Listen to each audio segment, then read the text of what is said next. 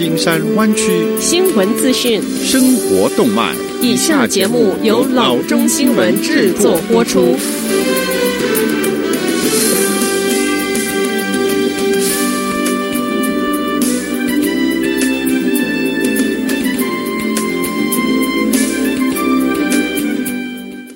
听众，大家好，欢迎来到老中广播电台的节目，我是君君。我们首先来关注今天的旧金山湾区地方消息。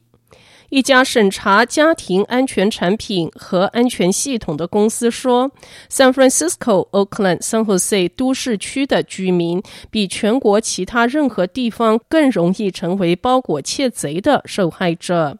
SafeWise 一项研究发现，在湾区每一千人就发生二十四点二起的盗窃案，全美最多，比全国平均水准十五点九五起高出约三分之一。毫不奇怪，门廊盗窃也常常在假期袭击 San Francisco 都市区。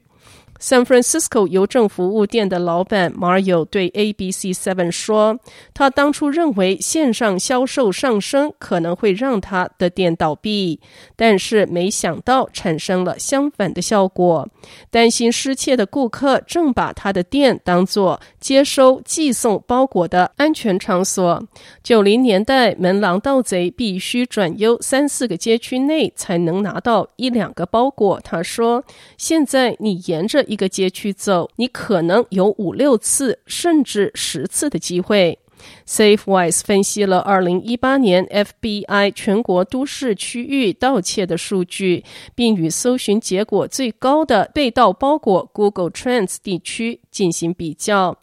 进一步比较搜索兴趣，以了解哪些城市地区在假期中遭受的包裹盗窃最多。CNR Researchers 二零一九 Package Theft Statistics Report 发现，百分之三十六美国人遭遇至少一次的包裹失窃，替换被盗物品的平均费用是一百零九元。在接受 CNR 调查的网购者中，五分之四认为门铃摄像头能够让他们比较安心。SafeWise 没有声称安全家庭系统可以阻止犯罪，但他引用 University of North Carolina at Charlotte 的一项研究。该研究采访了四百名被监禁的盗贼，其中多数盗贼说，如果发现有警报系统，他们确实会避免入室盗窃。根据 MIT Technology Review，在购买视频门铃公司 Ring 之时，Amazon 称，根据2015年洛杉矶警察局一个试点专案，Ring 门铃使街区入室盗窃的案子减少高达百分之五十五。但二零一八年一项数据分析发现，几乎没有证据支持这个说法。这项分析还援引了 University of Pennsylvania 一名统计学家和犯罪学教授的看法。他对 Ring 的研究方法表示批评。这并不意味着视频门铃不能阻止入室行窃或者是门廊盗贼，只是在缺乏有力的科学研究情况下，大家仍然没有定论。下则消息。根据一个定义，UC Berkeley 校园周围的 South Side 街区是湾区最穷的街区，超过百分之六十七的居民生活在贫困线百分之两百以下。我们选择贫困线作为分析住房危机对该地区穷人影响的基础，但是这一个包含 Berkeley 市区以及 UC 主校区与 Clark Kerr Campus 之间街区的九四七零四邮递区号，在其他方面是独一无二的，那就是它的居民更加年轻，是湾区受教育程度最高的人群之一，而且流动更频繁。所有这一些区分性，从收入到教育，都源于一个特征，那就是该地区 UC Berkeley 学生人数众多。邮地区号区中近百分之六十四的人口年龄在十八至二十四岁之间，而湾区其他的地区只有百分之八。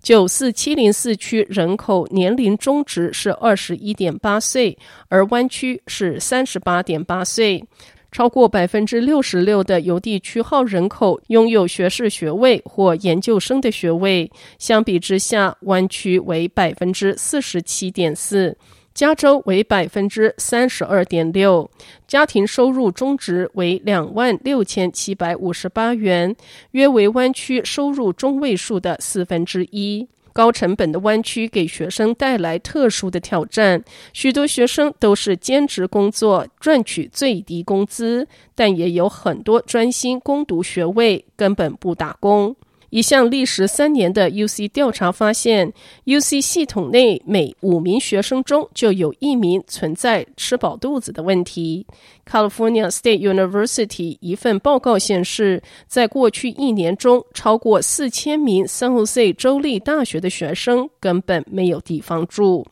除了少数例外，Berkeley 大部分一年级生都住在校园中。但在第一年后，大多数的人会选择离开校园，以节省住房的开支。对许多人来讲，校外住房可能要便宜得多，尤其是如果可以搬进附近六家左右的住房合作社。